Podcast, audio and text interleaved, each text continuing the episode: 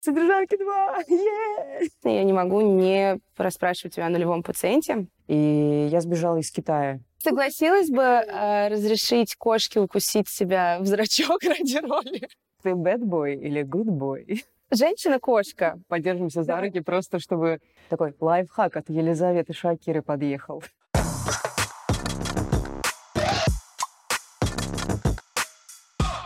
Ребята, всем привет! Бабл на связи. С вами Катя Лан и новый выпуск Бабл подкаста. И у меня сегодня удивительная, невероятная, потрясающая гостья. Актриса театра и кино и просто богиня. Я считаю, Лиза Шакира. Привет, Лиза. Всем привет, привет. Как дела? А, дела супер. Это такое э, смущибельное, смущающее меня представление. Ну, я считаю, оно абсолютно заслуженное на самом деле, и тебе нечего смущибельничать тут. Спасибо. Что у тебя сейчас происходит? Я знаю, что лето, сейчас много чего и снимается, и запускается. О чем ты можешь нам так нашептать, чтобы тебя никто не наругал за нарушение а... НДА? Да, да, никто не наругает. А Вчера как раз закончились съемки хоррора Подгаевского, называется «Пансион». А, мы там в женской классной компании снимаем про 1905 год. Девчонки в пансионе на удаленном острове сходят с ума. Офигеть. Да. Слушай, ну я поскольку сама актриса, и я знаю много актрис, это так звучит, я знаю много актрис, а, но вообще у всех есть мечта сыграть в историческом каком-то кино, потому mm-hmm. что это что-то настолько другое. И я понимаю, что историческое кино формально а, нулевой пациент, о котором мы тоже обязательно поговорим, это тоже историческое кино. Но я, естественно, говорю про там, начало века. Как оно? Чем это вообще отличается? Костюмом это, это пытка, на самом деле, была первая. Точнее так, первое время мы бегали в этих платьишках, там еще два подъюбника, потом вот эти... Напопник, мы называли это напопник, у него есть специальное какое-то странное название. Вот. Тяжеленное платье. Слава богу, у нас не было корсета, там были кости, которые поддерживали силуэт. И специально такая у нас обувь была на шнуровке, на небольшом каблучке казалось бы, все это удобно, и мы бегали такие, вау, как красиво, прически, макияж, исторические все вот эти штучки. А через некоторое время мы поняли, насколько это тяжело, и как женщины в то время мучились.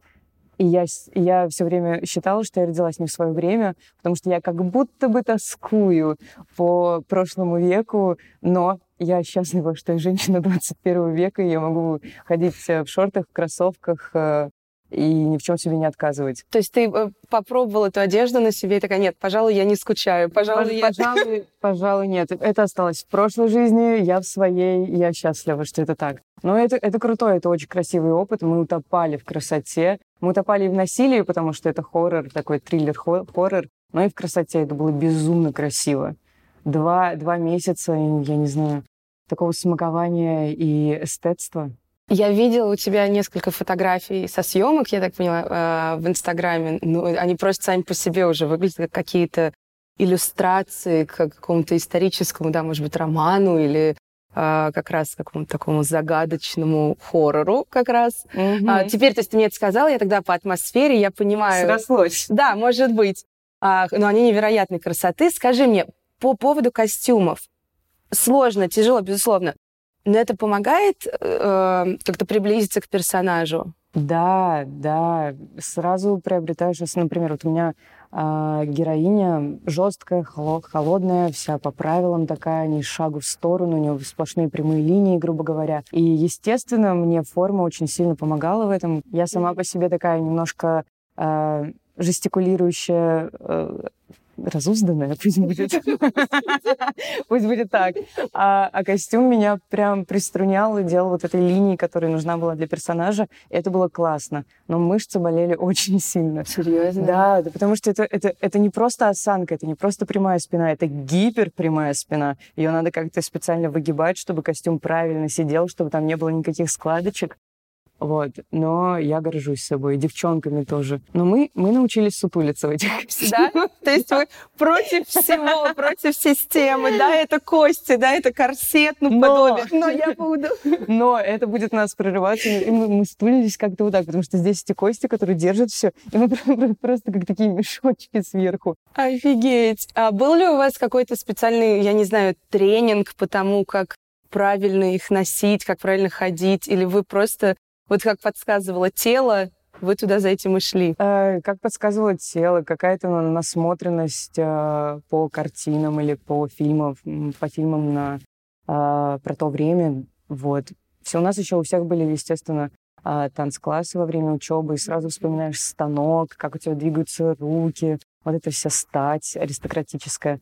Это как-то включилось само, и, и все этому способствовало. Прически, костюм, э, антураж окружающий. Звучит очень интересно, я с нетерпением жду, потому что, я говорю, и очень красивые фотографии, и как жанр это звучит очень-очень-очень круто. Все запомнили название «Пансион». Мы очень ждем. Мы так резко скаканули в уже гущу творческого процесса.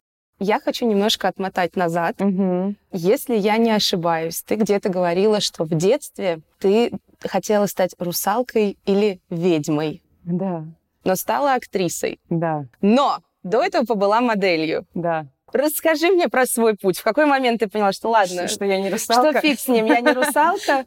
А, во-первых, нет, мне интересно, сейчас ты себя скорее ощущаешь русалкой или ведьмой? Ну вот так вот, если типировать. Эльфом. Круто. А, лес, лесным эльфом. Властелин колец вошел в чат. Привет, Виталер. Надеюсь, ты смотришь. То есть русалка, ведьма, это уже в прошлом? Нет, это не в прошлом. Я до сих пор очень хочу оказаться русалкой. Это э, я рыба по знаку зодиака. вот. И я с детства думала, что вот я рыба, значит, как-то русалка. Это мне так близко. Я люблю плавать. Вот. И это, в принципе, очень красиво.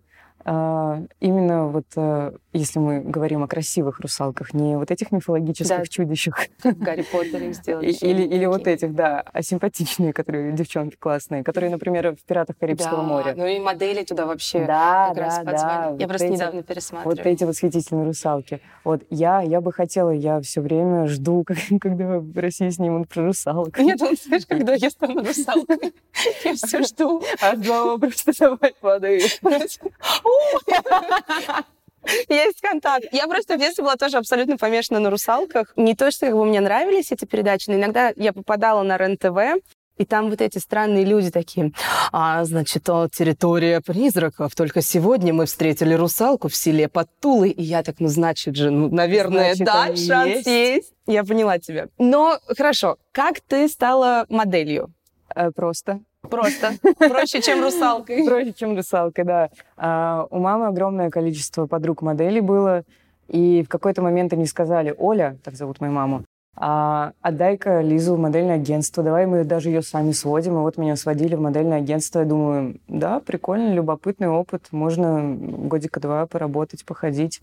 А сколько тебе было? 17. А, ну то есть тебя уже... Ты понимала, чего ты хочешь? Да, и все равно мне казалось, что модельный мир — это то, через что я смогу прийти в кино. У меня все равно был какой-то странный план, без плана абсолютно. Но я подумала, что есть вот э, кто там у нас? Кэмерон Диас, э, Мила Йович, по-моему, она тоже начинала с того, что она была моделью, вроде как, я могу сейчас ошибаться, но Кэмерон Диас так точно. Кара Делевини еще, она тоже. Но она не то чтобы прям много снимается. Но она, по крайней мере, всем говорила, что для нее вот это был план ну вот, вот да, был какой-то такой план, который в моем случае не сработал. Я поняла абсолютно, что это не мой путь, что я как-то э, отклонилась в сторону, и мне это было как-то э, не откликалось внутри чисто по, наверное, каким-то ценностям. И я сбежала из Китая. Я туда поехала на два месяца, отработала месяц и сказала, все, ребят, деньги деньгами, лукбуки лукбуками, фотки фотками, завязываем я домой.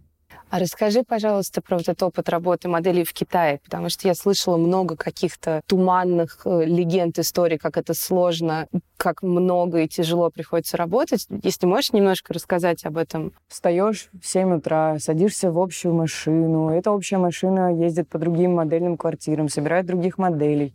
Потом вы либо внутри своего города, либо едете в соседний город и идете на один кастинг, на другой кастинг, на третий кастинг, и так весь день. Приезжаете вечером, ложитесь спать, встаете, и опять едете на другой кастинг, на этот кастинг, потом на работу, если есть утверждение какое-то, или на самолет на работу в другую страну, э, не страну, в другой город внутри Китая. Ну, это тяжело, потому что, например, э, девочки говорили много, что они... Ну, вещи, которые мы надеваем там на кастингах, они для каждой одинаковые. Их не стирают, их никак не обрабатывают. Это не стерильно, это грязно. И помещения пыльные, и непонятные какие-то фабрики э, захламленные. Ты, естественно, туда попадаешь. У многих девчонок были проблемы с кожей именно не, не то, что с лицом, а там аллергические реакции, всякие экземы. И ну, китай, китайцы не особо заботятся о своих моделях. Это надо иметь, наверное, какой-то внутренний стержень, уже быть. А туда же приезжают маленькие девочки. По крайней мере, так было в моем агентстве. Там была девчонка, по-моему, она ну, вот откуда-то из Украины.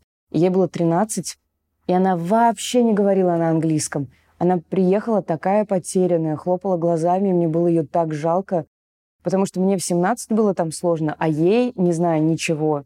Mm. Ну, ну и плюс там начинаются все вот эти модельные тусовки, круговорот событий. Естественно, ты в это как-то попадаешь, хочешь ты этого или нет, потому что нужно общение. А все общение происходит зачастую на этих тусовках. Mm-hmm. Потом вы организовываетесь в какие-то ячейки, можете поехать на какие-нибудь экскурсии, но все равно э, времени на жизнь какую-то нет. Это просто такой манекен, ты выполняешь определенную функцию. И, ну, я психологически это не, вы, не вынесла. И у меня не такие были большие амбиции, чтобы это выносить. Поэтому Ох, я проговорилась, слава богу. Спасибо, Просто... да, тебе, что поделилась. Ой, слава богу, что это закончилось. Это, э, я иногда скучаю. Я думаю, блин, Лиза, ты должна была после Китая в Сингапур. У тебя было такое большое будущее. И как бы, ну, оно реально было, и я отказалась от этого, и сейчас иногда рефлексирую. Но слава богу. Просто слава богу, что я послушала себя и э, не стала себя как-то ломать внутренне. Это очень правильно. Мне кажется, вообще очень правильно слушать себя в таких ситуациях, а что неправильно, и это легко сказать, но сложно сделать. Мы все любим порефлексировать на тему того, о, если бы я раньше вот тогда свернула бы туда или осталась бы там, что было бы. И мне один очень мудрый э, человек с образованием, психотерапевт, сказал, что ты все равно не знаешь, что было бы в прошлом, вот в этом. Ты его, во-первых, ты его уже не можешь никак изменить, и ты не знаешь, получилось ли бы действительно то, о чем mm-hmm. мы говорим. Поэтому спасибо, что проговорилась и что вывела нас на такую несколько, нет, серьезно, философскую и, мне кажется, очень важную штуку. Мне нравится думать, что просто мы существуем в мультивселенной, и альтернативная Лиза сейчас вот а, живет абсолютно другую жизнь. Эта альтернативная Лиза осталась в Китае, и дальше у нее вот путь определенный, который мог бы быть у меня, но я Лиза в этом мире, здесь сейчас я другая Лиза вот в, в этой вселенной. Меня это успокаивает и как-то э, вдохновляет сильно не убиваться по поводу упущенных каких-то возможностей. Такой лайфхак от Елизаветы Шакиры подъехал. Офигенный лайфхак, на самом деле. Я просто сейчас так сижу, думаю, слушайте, у других Кать вполне себе сейчас там все неплохо тоже. Нет, классно, спасибо за лайфхак. Возвращаясь к теме моделинга, ты сбежала из Китая угу. и решила поступать в театральное. Да. И ты поступила в театральное. Да. С первого раза? Нет. Так. С четвертого. Э, Респект. Ну да, я какая-то настырная. Хотя это, это мне казалось очень глупо. Э, я не понимала, зачем я это делаю. Просто почему-то из года в год делала. А, натыкаясь на одни и те же грабли, не исправляя никакие свои ошибки. Просто делала, делала одно и то же. последний год пошла в Петербурге в Институт кино и телевидения подавать на продюсера. Получается, что актеры а, подавали документы там же, где продюсеры и режиссеры. Я поворачиваю голову и вижу, там сидит такая красивая девчонка, и подается на э, актерский. И думаю, блин, если эта красивая девчонка идет в КИТ, а у нас было немножко такое к нему пренебрежительное отношение, потому mm-hmm. что это скорее а, такой вуз технарский. Mm-hmm. И они не набирали актеров, а, они оставили второй год на тот момент.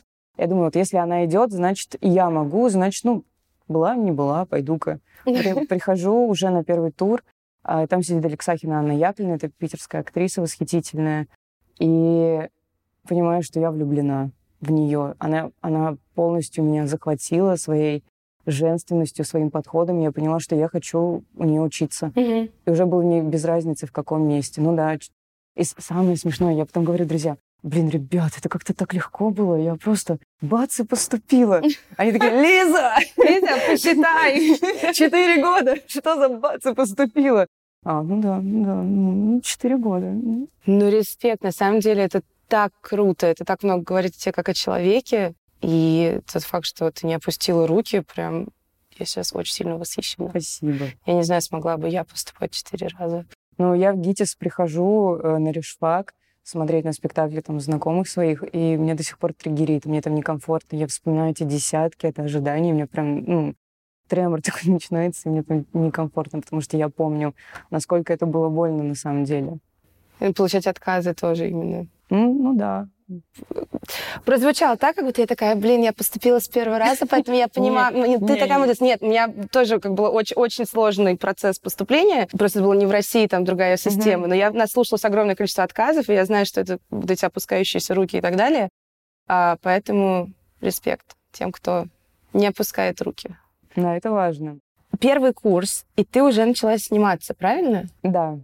Как? Вот ну, так. Ведь это же, насколько я знаю, не очень приветствуется. А, о, боже. Мой мастер а, Анна Яковлевна в какой-то момент подзывает меня к себе на середине первого курса и говорит, Лиз, ну тебе уже, сколько мне там было, 20, 21, 22, по-моему, тебе уже так много лет, иди снимайся. Потому что если ты сейчас не будешь, ты пропустишь свой момент, и уже никогда не будешь. Серьезно?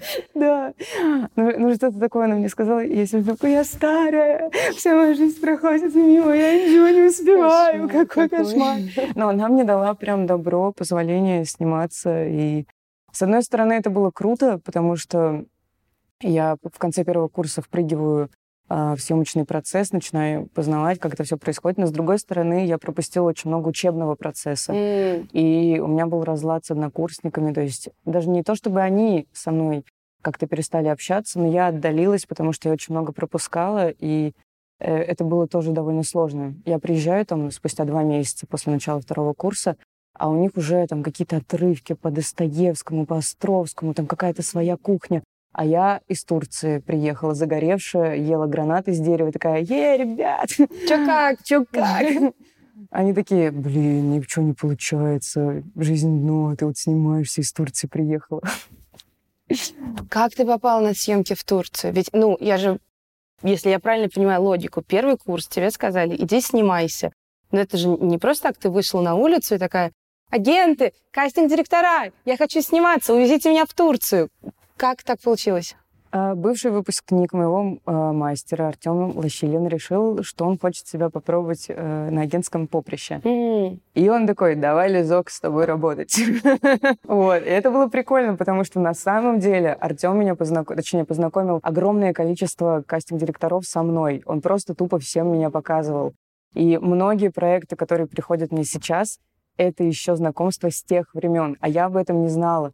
И мне говорят, вот, Артем показывал тебя на первом курсе. Что? Как это вообще возможно? Хорошее знакомство. Да, и, и он меня пристроил в короткий метр, студ... не, даже не студенческий. Наташа Кончаловская снимала фильм «Весна» а, со Светланой Письмиченко. Вот, это был мой первый выход на съемочную площадку. Это было так трепетно и круто. А потом я еду в Киев на кастинг а, для сериала на домашний, на канал домашний. Кстати, никто об этом не знает. Все считают, что мой такой большой дебют это «Содержанки» mm-hmm. Богомолова. Но на самом деле до этого был «Восток-Запад-2». Дениса Знающие поймут. Это очень прикольно. До сих пор э, люди мне пишут, что они вот смотрят «Восток-Запад» и благодарят. И, ну, это, это так трогательно, да, это, это же был, очень круто. Это был крутой опыт. Много вещей я вынесла оттуда, там какие-то приколы, что после команды начали, надо отсчитать 123, 124, 125, и только потом начать. И mm-hmm. вот, вот это вот все. Ну да, Восток-Запад был в моей жизни, об этом никто не знает. Это Денис Елеонский прекрасный, он мой такой э, первый наставник, первый человек, который в меня поверил и боролся за меня. Ты упомянула э, содержанок. Угу. Расскажи мне, как ты там оказалась, потому что, ну, это а, естественно, не первый проект, но это первый такой громкий, он же был один из первых сериалов, я скажу так, нового поколения. Mm-hmm. Да? Мне кажется, мы сейчас живем в новой эпохи. Он начал как будто бы... Он вот был это... одним из первых, да. да, действительно. И это было очень круто, но мне кажется, тогда особо никто не знал, что будет дальше с русскими сериалами, потому что, ну, была определенная, давай честно, стигма про mm-hmm. русские сериалы, там, десятилетней, может быть, давности. И когда вдруг стали появляться такие мощнейшие работы, такие громкие работы, народ еще не очень понимал, что происходит, э, что это, надо ли относиться к этому предвзято или нет. Кто э, тебе вообще, как тебе описали этот проект, как тебя туда пригласили, дали тебе прочитать весь сценарий, не весь сценарий? В общем, расскажи, пожалуйста. Значит, э, мне кажется, это было что-то вроде субботы, субботний день. Я... Настолько подробно. Да. Спасибо, давай. Это была суббота. 17.48 я выходила 17.48. из дома. Нет, у ребят на площадке мы снимаем клевую картину. А, вот. И я только сегодня поняла, на самом деле, что из-за меня они, у них, они платили за день простоя, они платили э, э, дополнительный один день за аренду всего только потому, что я должна была сниматься в Богомолово, и они меня как бы отпустили. Просто потому, что они понимали. И я только сегодня поняла, что это им стоило неплохо. вот. И это суббота, грубо говоря. И мне звонок от моего агента. «А, Лиза, такое дело. Что у тебя послезавтра? Я такая, что? Но у меня тут студенческие съемки так-то. А что такое? Я, я так занята, так занята. а, Лиза, понимаешь, э, тут снимаются содержанки Богомолова. И я такая, а, да, ребят, мне кажется, меня не будет послезавтра с вами. Вот они меня отпустили. Это было очень спонтанно. Это было вот буквально, что ты делаешь послезавтра. Я не читала сценарий. Я не знала ничего об этом проекте. Я я не проходила туда никакие пробы. Ну, то есть мне, мне кажется, что это моя догадка, что слетела какая-то актриса, mm. и кастинг-директор проекта, зная мои какие-то пробы, показала их, и меня вот так утвердили, не зная ничего обо мне, не видя меня вживую, а, на свой страх и риск. Но они не прогадали? Что ты делаешь Снова смущательность пришла. Не надо. Нет, это, смысл, это, факт. это уже внутренний самокритик. Нафиг его, не надо. Это было, вот, это было на самом деле очень трепетно и страшно, потому что я прихожу и там Чинишвили, Саша Ревенко, Богомолов, собственно. Я такая, боже, вы меня даже не... Ну да, я Лиза, здравствуйте. Это было так, так странно. Еще у нас с Сашей был один вагончик, она со мной о чем-то говорит, а я такая маленькая студентка. Что вообще происходит? Я зажалась, это, это было так смешно. Ну, мне кажется, это норма. Первая съемка, первые пробы еще это тоже всегда да. такие воспоминания. Да, да, это было... Я не понимала, что от меня хотят, потому что э, это было так может, ты понимаешь? Нет, я не понимаю. Что это значит? Прям показывали же. Ну, вот он как-то делал так, э, вот что-то вот такое вот, волну какую-то. И мне надо было вскочить на эту волну. А я из-за... да. Я сразу... Я зачем это слушаю? Я, я не понимала, что это за волна. Я пыталась симитировать, что я на этой волне. Но я была в диком зажиме. Естественно. Просто я Снежана, я, я мачеха Саши Ревенко, которая на меня, на меня на самом деле старше. Ну ладно. Но я на волне. Но я на волне. Я понимаю, что здесь происходит. Ну, знаешь, как говорят, fake it till you make it, да? Ну, вот да, да, да, да, да. В общем, меня так забавляет, э, содержанках очень много говорят и постоянно упоминают, что это какой-то для меня, э, ну, такой мой большой прорыв. Да, с одной стороны, ну, например, во втором сезоне я просто подхожу к стиральной машине. Знаешь, к ней тоже можно зайти по-разному. И я уверена, что ты это делаешь гениально. Поэтому... Это еще было так смешно. Мне друзья присылают видео, где, я в стиралке. Они такие, это ты! Содержанки 2! Да ладно. И опять же, маленьких ролей не бывает. Я знаю, что это уже, э, наверное, клише так говорить, но это факт. Ну, Все-таки это содержанки, это ты, это твоя стиральная машинка, извини. Да, да, да нет, это было очень клево. И, и самое классное для меня сейчас, что мы с Сашей стали впоследствии э, такими хорошими приятельницами. Я не могу сказать подругами, mm-hmm. вот, но хорошими очень прият, приятельницами. Это, это классно. Проект принес не только опыт, но и какие-то отношения, взаимоотношения. Mm-hmm. Есть ли у тебя какие-то, э, может быть, любимые персонажи, а, роли, которые ты бы хотела сыграть? Может быть, в мировой культуре, может быть, как раз вот из комиксов. Что угодно.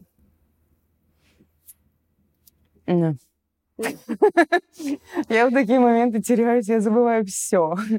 А, ну вот ты росла, ты же читала какие-то там книжки, которые мы все читали да. в школе, не в школе, смотрела фильмы, смотрела я, сериалы. Я мечтала быть э, женщиной-кошкой. Э, папа отвел нас в кино э, на вот этот фильм э, с вот, вот этой прекрасной кликой. Кто-нибудь подскажите, как Холли Берри? Да, да, Холли Берри. Ага. Вот. И она там такая крутая. И у нее еще менялся почерк, когда она была Холли Берри, когда женщина-кошка, у нее там буква У менялась. Я думаю, вау, как круто, я тоже хочу такое. Я потом какое-то время кошек боялась. Я думала, вдруг это Холли Берри. Нет, вдруг она сейчас укусит меня за зрачок. Там она кусала за зрачок. Как бы. Ну ладно. Вот я мечтала быть женщиной-кошкой. Totally Spies, естественно, если мы берем мультики. Это же, это же мечта всех девчонок. Зачарованные. Кем ты была из зачарованных в детстве? Мне кажется, рыжей.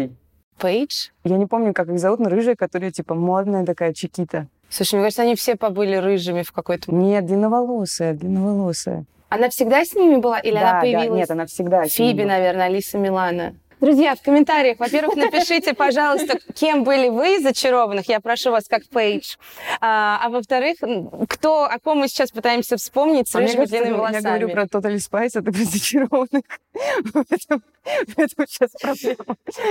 Это не важно. Я надеюсь, наши зрители разберутся. Да, кто из зачарованных? Кто из зачарованных? Даже парни, потому что там был Коул и был... И Лео. И Лео. И в зависимости от того, кто вам нравился тогда, это очень много говорит о вас сейчас, мне кажется. Ты bad boy или good boy? Женщина-кошка. Естественно, я не могу э, не прийти к теме комиксов, потому что, в общем-то, да. Bubble подкаст. Слышала ли ты что-нибудь о Bubble комиксах? Может быть, слышала о фильме «Майор Гром»? Да, э, знаю, что я к вам иду, и что однажды этот момент настанет. Я все хотела перечитать комиксы. Я этого так и не сделала. Перечитать. Прочитать. А, прочитать. прочитать. Да, потому что я смотрела фильм, естественно, и я знаю Сережу Горошка, и, ну, мы же все из Питера, угу. и, и все, вот. И я как раз застала момент, когда его утвердили. И мне стало любопытно, что вообще происходит. И я как бы издалека наблюдала. Была на питерской премьере, и вау. Мне кажется, эм, я не знаю, как это объяснить. Это было так круто. У меня бегали мурашки по коже. Мне хотелось вместе со всеми фанатами прыгать и визжать, вопить, танцевать, обниматься. Короче, это очень круто. Я потом написала режиссеру, потому что он тоже из Китая. Mm. Написала, как круто, ты из Китая, я из Китая, наши ребята, йоу, и вообще фильм, фильм супер, поздравляю вас, поздравляю всю команду. Вот, и это было тоже очень робко. Робко? Робко, да, да. Я очень рада это слышать, потому что, ну, типа, same. А вот по этому замечательному промокоду вы получите на сайте Bubble скидку 5%.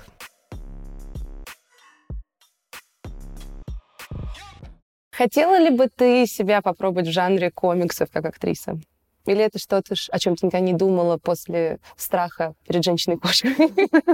Нет, естественно, это, это было бы круто. Это было бы очень круто. Я бы даже прошла, я не знаю, какую-нибудь боевую подготовку, э, научилась каким-нибудь клевым трюкам, э, чтобы быть достойным представителем. Я бы погрузилась в тему, все бы прочитала. У меня было бы там все расклеено по стенкам, чтобы я не путалась, что, где, куда, кого, кто, откуда, что, как и почему. Вот. И, и да, ну это, это же еще ответственно, потому что есть огромная фан-база, которая давно знает персонажа, и у актеров, которые получают эти роли, у них же столько вот этого трепета, чтобы не то чтобы оправдать, а чтобы попасть, чтобы и, и не идти на поводу о представлении, но при этом принести себя и при этом соответствовать э, тому, как персонаж прописан. И, ой, там, это же, это крутая задача. Я согласна с тобой полностью. Ну, ну и плюс, мне кажется, это э, очень классный опыт. Плюс, ну, я снималась с Димой Чеботаревым в контейнере, и он тоже про это много рассказывал, и я у него спрашивала, и я смотрю, как он отзывается, и э, сколько для него это, это значит. И я думаю, блин, я бы, я бы хотела попасть вот в такую... Это, это же даже семья в каком-то смысле. Абс- это абсолютно. Это, это такая большая семья, и у тебя появляется огромное количество дальних-дальних родственников, но не таких, которые приезжают и съедают всю твою еду. Типа, не дай бог просто. А которые всегда готовы тебе помочь, поддержать, быть рядом и, просто, знаешь, как такая сила рода давать тебе поддержку и мощь. И это кайф. Поэтому, естественно, я бы хотела. Я тоже. Небольшая минутка а, ненавязчивых а, рассуждений о потенциальных ролях.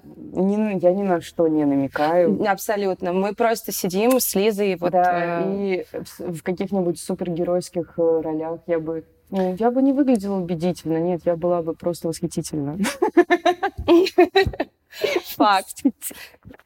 Ты согласилась бы э, разрешить кошке укусить себя в зрачок ради роли?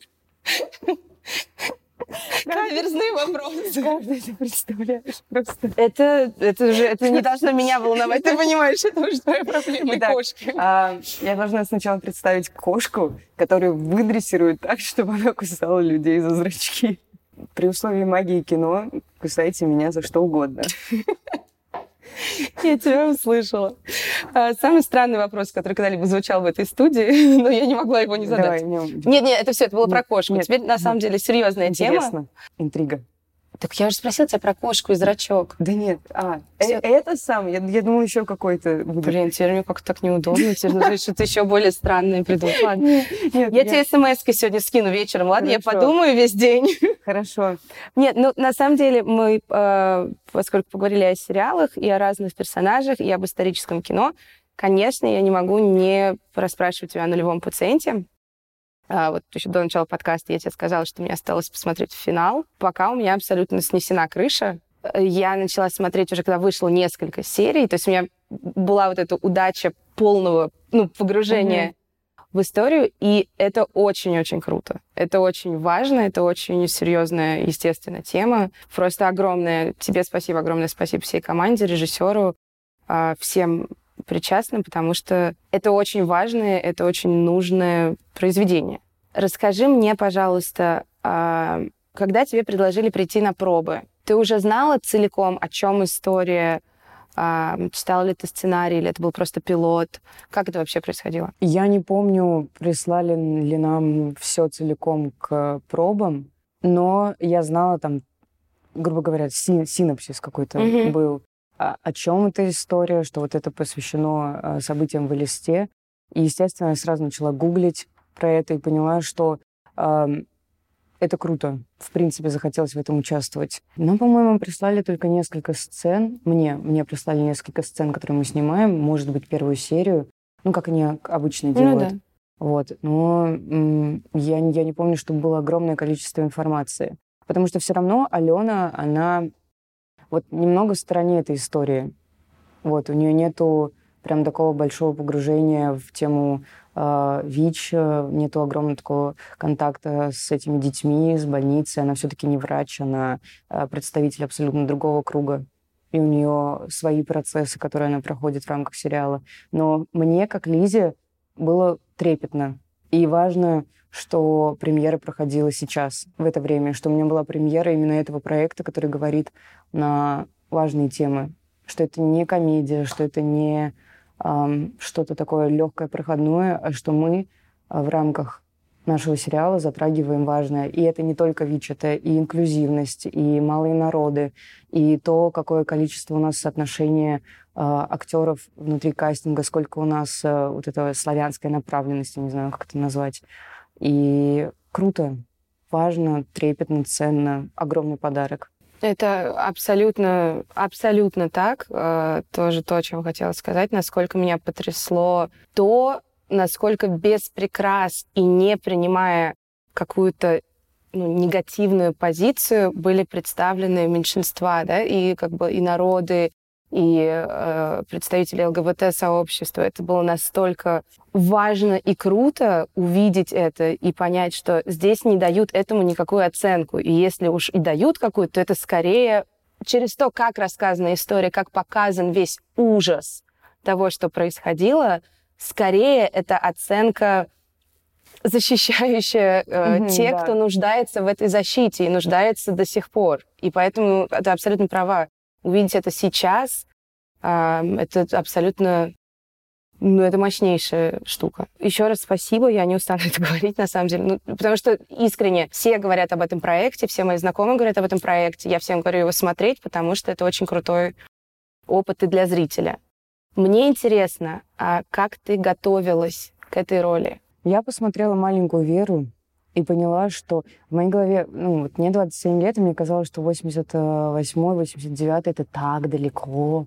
Это что-то такое инопланетное, какой-то Советский Союз, что-то незнакомое. Я смотрю «Маленькую Веру», и это, по сути, такие же люди, э, ничем особо не отличающиеся от меня, там, от моих друзей, от моего круга я подумала, что ну вот, вот, вот моя подготовка. я, я посмотрела «Маленькую Веру». На этом, на этом моя подготовка закончилась.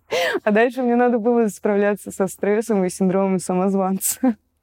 У меня было такое больше э, попытка справиться с собой, со своими переживаниями, эмоциями, чтобы не позволять э, этому брать верх на площадке, быть как-то не то чтобы на равных, ну да, на, на равных, наверное, подходит, но просто чтобы не зажиматься и быть э, сотворцом угу. со всей командой, угу. а не такой, типа, залетной пташкой. Как ты обычно борешься с этим синдромом, если он у тебя возникает? Потому что, мне кажется, он знаком, ну, всем нам. Fake it until you make it. Угу. Yep.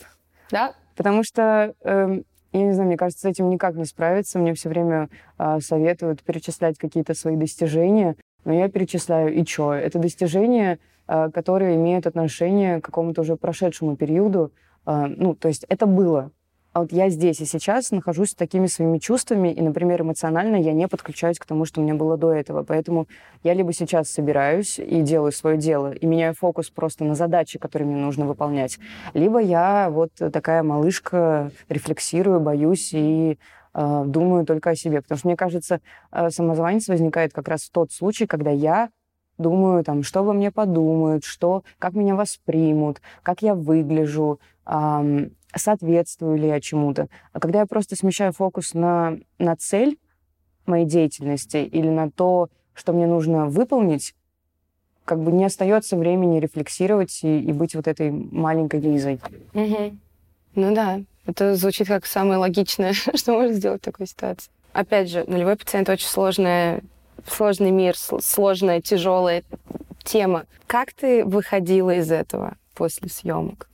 Парадокс э, нулевого в том, что мы затрагиваем сложную тему, трудную, болезненную. Я смотрела финал, и я плакала, потому что это было больно, потому что я к этому подключаюсь уже как зритель. Но когда мы снимали, это было круто. Это было очень весело. Это было, это было, был поиск совместных, совместные решения какие-то, импровизация где-то. И мы наслаждались процессом. Может, поэтому нулевой получился таким честным в какой-то mm-hmm. степени, потому что мы не, не убивались, мы не были убиты горем, мы приходили на площадку и делали то, что нам нравится, делали то, что мы любим, были вместе. И, и много веселились. Плюс Евгений Стычкин, он восхитительный. Он не давал нам грустить, не давал нам расслабляться, не давал нам сидеть в унынии даже во время каких-то сложных сцен или там после сложных сцен. Он максимально оперативно разряжал обстановку и был все время вот этим ну, каком-то двигателе вот этом своем классном. И ну, было очень весело, и поэтому нет, мы никак не, не я, я никак не выходила из этого. И наоборот, э, на следующий день поняла, что вот это, это закончилось, и я так плакала. Потому что, ну, это было грустно и, и много благодарности этому, но это не было сложно в, в плане психологического подключения. Почему нужно, а я считаю, что абсолютно нужно посмотреть нулевой пациент? Потому что это честно. Потому что это актуально, это злободневно. Потому что каждый зритель, который смотрит, может найти для себя эм, ответы на волнующие вопросы, найти что-то, что поддержит его. Тот же секс-просвет, который есть в сериале. Потом Элиста, как восхитительно показано. Мне, на самом деле, было глобально интереснее смотреть за тем, что происходит в Листе, чем в Москве. И угу. с этой точки зрения, естественно, зри... вот зритель посмотрит и увидит, например, какую-то альтернативу. Нужно ли снимать э, проекты на табуированные темы? Добавляет ли э, тот факт, что эта тема табу, чего-то особенного? Вот вопрос без подвоха, как тебе кажется? Мне кажется, это добавляет интереса проекту, потому что сразу такой возникает флер. О, мы снимаем на табуированную mm-hmm. тему, у нас ВИЧ, у нас ЛГБТ, вот это вот все. И это такой в какой-то степени э, крючок, который может привлечь. Но чем круто говорить про табуированную тему? Тем, что ты просто ее освещаешь. Ты включаешь фонарик и светишь туда, и там оказывается все э, более житейски, чем люди себе рисуют в голове, и более э, как-то приближен, приближенно к нам. И поэтому это, это круто. И, э, ну, вот мне, как актрисе, интереснее идти, естественно, в, в те темы, которые, может, неудобные, может, какие-то спорные, может, эм, резонирующие или опасные в каком-то смысле. Э, э, в этом больше жизни, в этом больше про жизнь. Мне кажется, зрителю тоже интереснее больше про жизнь. Хотя они, наверное, табуированные, потому что о них никто не говорит. Просто никто почему-то не решается снимать. Я полностью согласна со всем, чем ты говоришь. Э, что... Видишь, я тоже теперь слова забыла. Сейчас мы поймаем. Мы, мы попробуем, давай. давай. А, я согласна со всем, что ты говоришь. Ага. И я хочу добавить, что мне кажется, что вот это само слово табуированные, 90% табуированности было изобретено ну, как бы социумом, а, чтобы абстрагироваться от каких-то, а, может быть, обличающих, обнажающих, а, острых вопросов. Или пугающих. Или пугающих вопросов, на которых нет ответов. Вот и вся тема табу. А, и поэтому, конечно, когда через творчество эти вопросы поднимаются и раскрываются, сдаются, мне кажется, это мощь. Угу. Вот. Так что вместе мы довели эту мысль до конца. Ты 90% Фу. в нее вложила, за что тебе огромное спасибо. Я просто я слова вспомнила. формулировала. Слушай, давай сейчас более чуть-чуть полегче давай, тему. А, обязательно все, пожалуйста, посмотрите нулевого пациента. А, это, я уверена, изменит всех вас. И, и не бойтесь э, идти сдавать тест на ВИЧ. Лучше знать, чем нет. Факт. А скажи, пожалуйста. И теперь мы перейдем, да. Ну, какой у тебя любимый цвет? Облегчение такое. Снизили градус. Сдавайте тесты. А, но на самом деле а, у тебя достаточно плотный гро... график. Ага. У тебя достаточно плотный график съемок. Как ты Давай его... мы поддержимся за руки просто, чтобы да. У тебя достаточно плотный график съемок. Как ты совмещаешь его с работой в театре? А, никак. Никак? Мне пришлось уйти из театра. Ты ушла из театра? Да. Тем более он был в Петербурге, и я приняла решение в пользу кино. Там много факторов. Это не только то, что вот я выбрала сниматься в кино, и кино — это единственное, чем я хочу заниматься. Нет. И я, я очень долго пыталась уйти. Мне кажется, мне понадобилось полгода, чтобы решиться наконец-то это сделать. И как раз съемки, наоборот, поспособствовали вот такому волевому решению. И они меня в какой-то степени вытащили. Mm. Не то, что в театре было все плохо, но это было настолько не мое место, и мне настолько было там плохо, что э, я чувствовала, как это высасывает всю мою энергию. И я прям чахла. Хотя сейчас я очень скучаю, мне не хватает этого э, театрального мира, этого определенного театрального существования, потому что это абсолютно другое. Вот, я скучаю. Настолько, что мне иногда хочется написать, э, слушайте, ребята, может, я сыграю там спектакль один, два, я вот освободилась. Ну, я уверена, что театр тебя найдет в том или ином формате, потому что театр такая штука, он иногда надолго пропадает, иногда внезапно возникает. Сколько таких историй, а, что вдруг случаются какие-то, может быть, непостоянные идущие проекты. Так что mm-hmm. я тебе желаю этого. Если это то, чего ты хочешь, чтобы в твоей жизни возник ну, какой-то театральный... Не репертуарный театр. Да, да. Уточним. Если ты, если, да, если что, чтобы это был хороший театральный проект, хорошо оплачиваемый, в нерепертуарном театре. С партнерами. С очень удачным графиком. Ну, на Бродвее можно. Не-не-не. Ну, все устраивает. До Бродвея, вселенная как раз. Спасибо. Я готова совмещать и зашиваться, и уставать, и а... подождать. Все. Но недолго. Как выйдет. Говоря про театр э, и говоря про подготовку к роли, я не могу не спросить, как ты относишься к так называемому метод acting, по которому частично сошла с ума большая часть Голливуда. Значит, они так вживаются в роль, э, что, значит, Леонардо Ди Каприо вот в этом фильме «Выживший» реально ел сырую рыбу, что все было вот прям по-настоящему. Он это прочувствовал, как это делать персонаж. И Леди Гага для подготовки к Дому Гуччи, типа, год говорила на этом итальянском акценте. Мне кажется, это прикольно.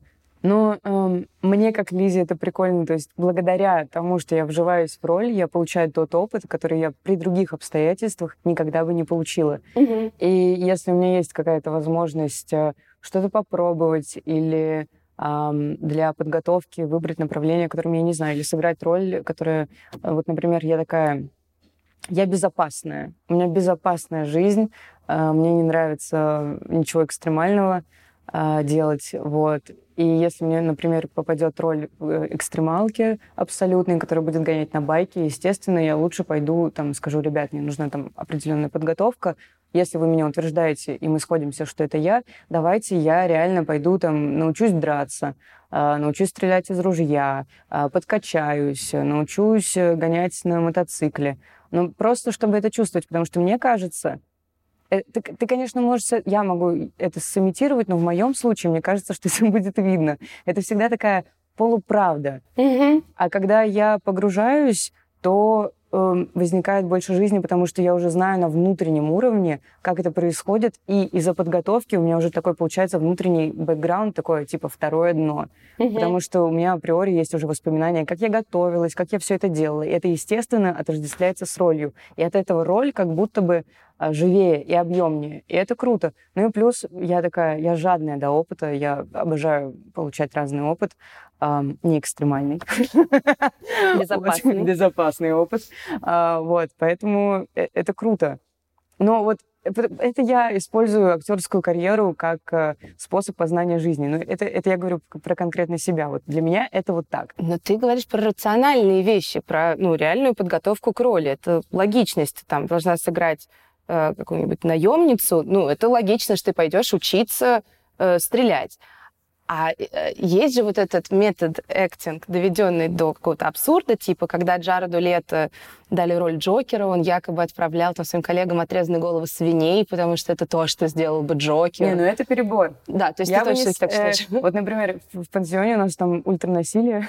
Я бы не стала, погруж- погружаясь в роль, делать многие вещи, которые делала моя героиня, потому что есть, конечно, вот это вот э, э, разграничивание без, без перегибов. Но ты до этого приводила примеры Ди Каприо, который ел сырое мясо, и Гаги, которая говорила с акцентом. Это Но она норма- год говорила ну, это нар- нормальный пример. Ну, вот ей так захотелось. Может, может, это то, что помогло ей чувствовать себя уверенной. Может быть, Вот. может быть. Но, блин, отрезанные головы. Главное, чтобы все было как-то без перегибов, чтобы все было, ну, без, без вот этого черного-белого, а грамотно, в балансе. Да потому что, мне кажется, метод acting, который они вот на все штампуют, привязывают ее к методу Станиславского. Но метод Станиславский не имеет к методу актинга особо никакого прямого отношения, потому что вот это все «я Джокер, и я теперь буду вне съемочной площадки вести себя как Джокер и рассылать своим коллегам-актерам головы свиней», но это же вообще никакого отношения не имеет к там эмоциональной памяти. Ну, в общем-то, да.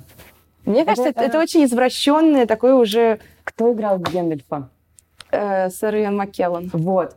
Э, Он говорил, э, и- или про него говорили, что актер это тот, который, ну, что он в Гендальфа по щелчку пальца, по, по Мгм. команде мотор превращался. Ему не надо было ходить Гендальфом на площадке. Он был собой. И как только появлялась команда, он сразу превращался в Гендальфа. Мне кажется, вот это круто то, тоже. Мгм.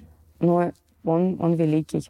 Нет, он абсолютно Вот. великий. И это как раз, наверное, по- подтверждает сумасшествие по поводу э, того, о чем ты говоришь. Ну, не должно быть переб... Ну, с другой стороны, если им прикольно... Откуда они- мы знаем? Нет, я, я просто поэтому искренне тебя совершенно спрашиваю, потому что у этого метода актинга у него много и поклонников, среди которых э, не последние люди, типа Ди Каприо э, и там Леди Гаги и оскароносных других актеров. Ну, у него много и противников, типа там Матса Микельсона, которые говорят, что, ну, ребят, это какая-то уже отдельная история.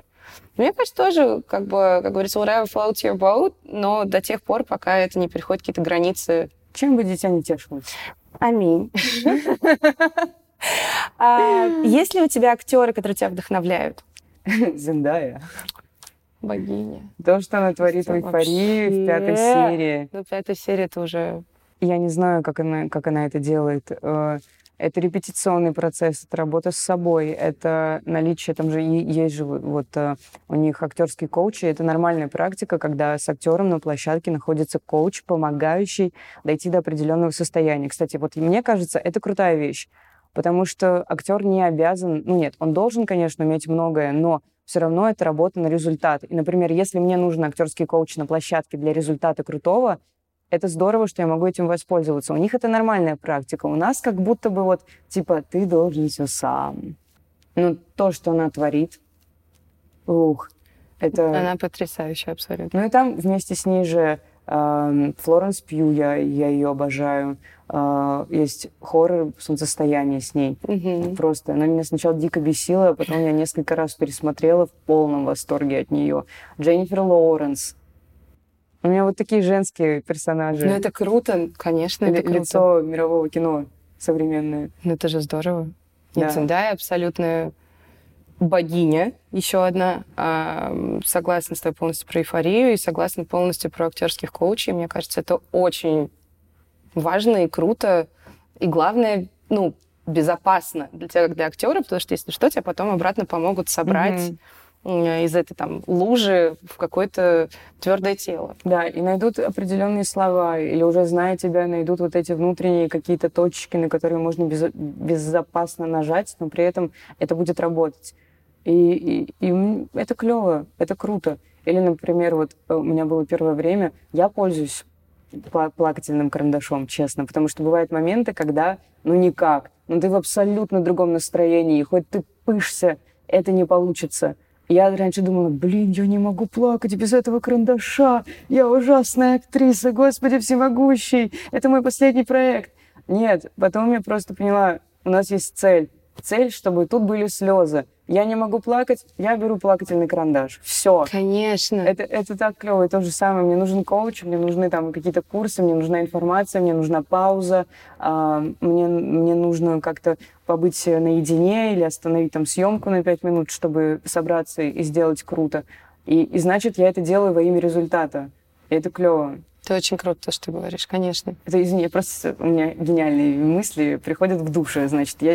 ну давай. Да не, это вот я ее озвучила. Это просто я, я мылась в душе сегодня и подумала, Лиза, а ты же делаешь... Какая разница, плакательный карандаш или ты сама? Суть же в результате. Я думаю, Конечно. какая мысль. Нет, это очень круто, потому что ты абсолютно правильно сказала, есть куча каких-то странных стигм, ты все сам. У нас же, ну, не знаю, может, я не права, но тема коуча не особо развита. Да. Если ты не можешь плакать сама, деточка, то ты типа не это. А мне кажется, во-первых, если у тебя есть слезный карандаш, он помогает тебе войти в это состояние, ты не зажимаешься, потому что ты уже плачешь, Мгм. тебе не надо думать там, я не смогу заплакать, я не смогу заплакать. И вот ты стоишь так, Мгм. наоборот, тебя сразу уже как бы на физическом уровне. Да.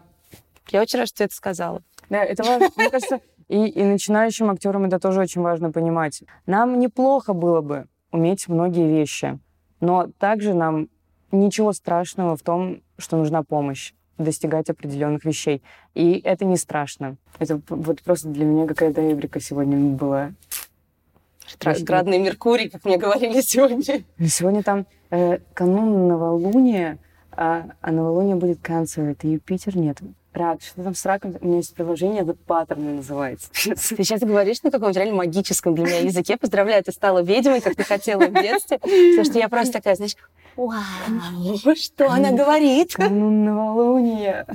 Лиза, у нас есть классический вопрос, который мы задаем в конце э, наших подкастов. Если бы у тебя была суперсила, что бы это была за сила? М, Если тебе нужно подержаться, снова за меня не волнуйся. Да про- просто столько вари- вариантов, это как... э, Это же сейчас вопрос жизни и смерти. Это не он.